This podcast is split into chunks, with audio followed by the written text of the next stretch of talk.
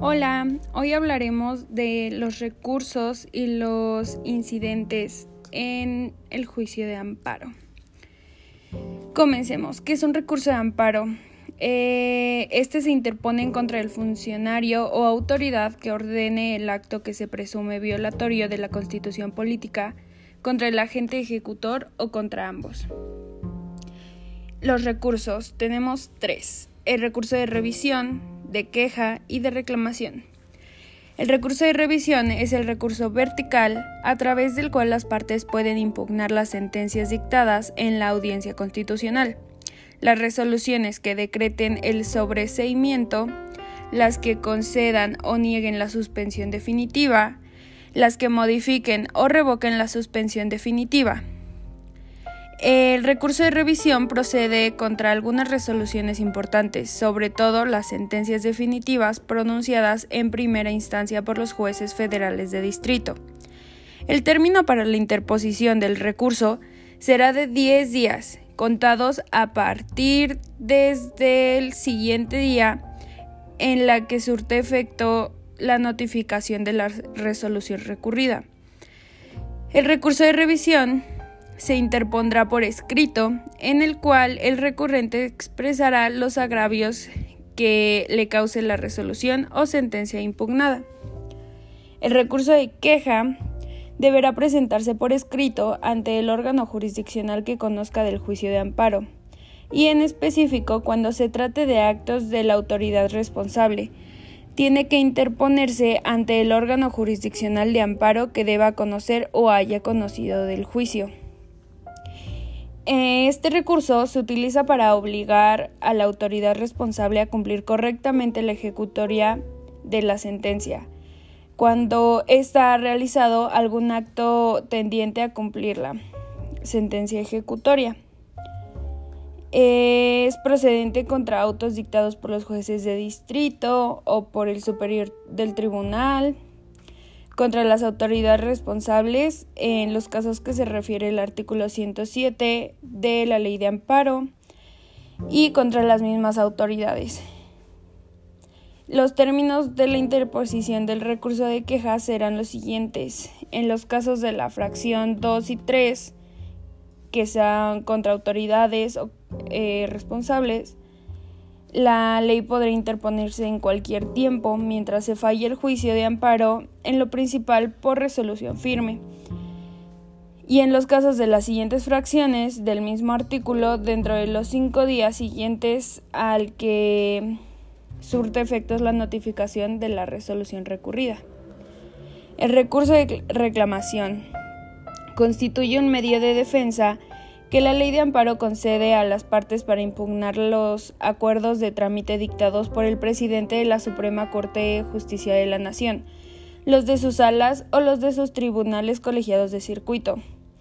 Dicho recurso se podrá interponer por cualquiera de las partes, por escrito, en el que se expresan agravios dentro del término de tres días siguientes al que se surta sus efectos la notificación de la resolución impugnada el órgano jurisdiccional que deba conocer el fondo del asunto resolverá de plano este recurso, dentro de los 15 días siguientes a la interposición del mismo.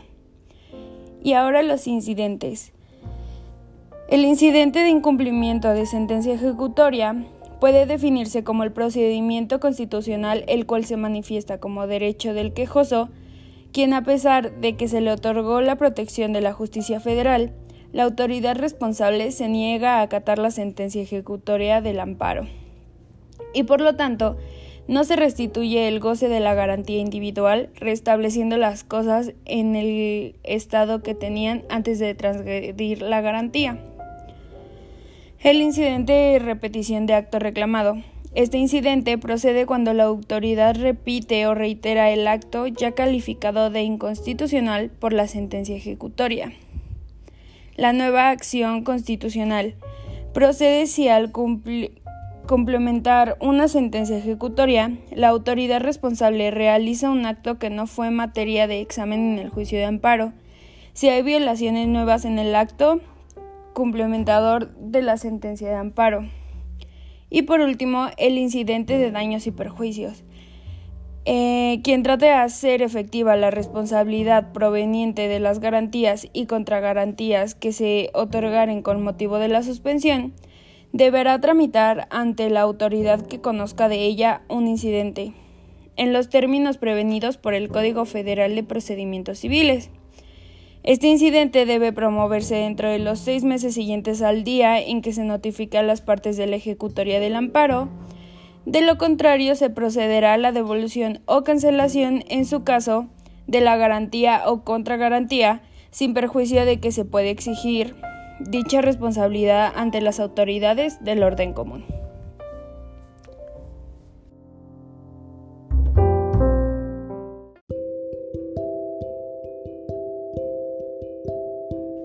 Suspensión en el amparo penal regulado en los artículos 122 a 144 de la Ley de Amparo.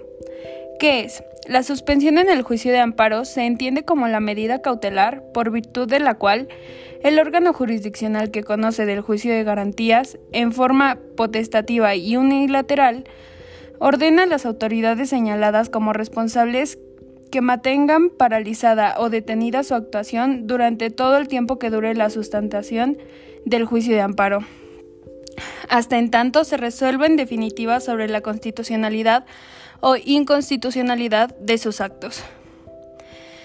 La suspensión de amparo procede de dos formas, de oficio o a petición de parte agraviada. En el primer caso, procede la suspensión cuando los actos importen peligro de privación de la vida, deportación, destierro o en contra de los prohibidos por el artículo 22 de la Constitución Federal. En cuanto a la procedencia de la suspensión a petición de la parte, la ley de amparo determina dos momentos distintos en que el juez la decreta. Primero de ellos es la suspensión provisional y el segundo se refiere a la suspensión definitiva. La suspensión provisional es aquella que se resuelve con la sola presentación de la demanda de amparo, pues la afectación inminente de daños y perjuicios de difícil reparación permite esa apreciación, cuya procedencia a priorística nace de una urgencia y de otorgarse tiene por efecto que las cosas se mantengan en el estado que guardan hasta que se notifique a la autoridad responsable la resolución que se dicte sobre la suspensión definitiva.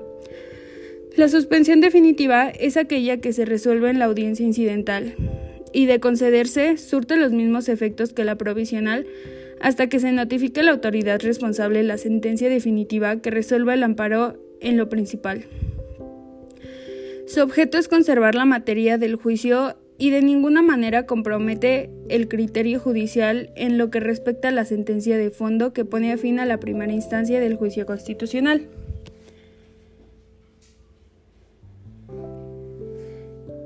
El artículo 127 habla de que el incidente de suspensión se abrirá de oficio y se sujetará en lo conducente al trámite previsto para la suspensión a instancia de parte en los siguientes casos. Primero, extradición. Segundo, siempre que trate de algún acto que si llegara a consumarse haría físicamente imposible restituir al quejoso en goce del derecho reclamado. Y el artículo 30 nos habla de los plazos. La suspensión se podrá pedir en cualquier tiempo mientras no se dicte sentencia ejecutoriada.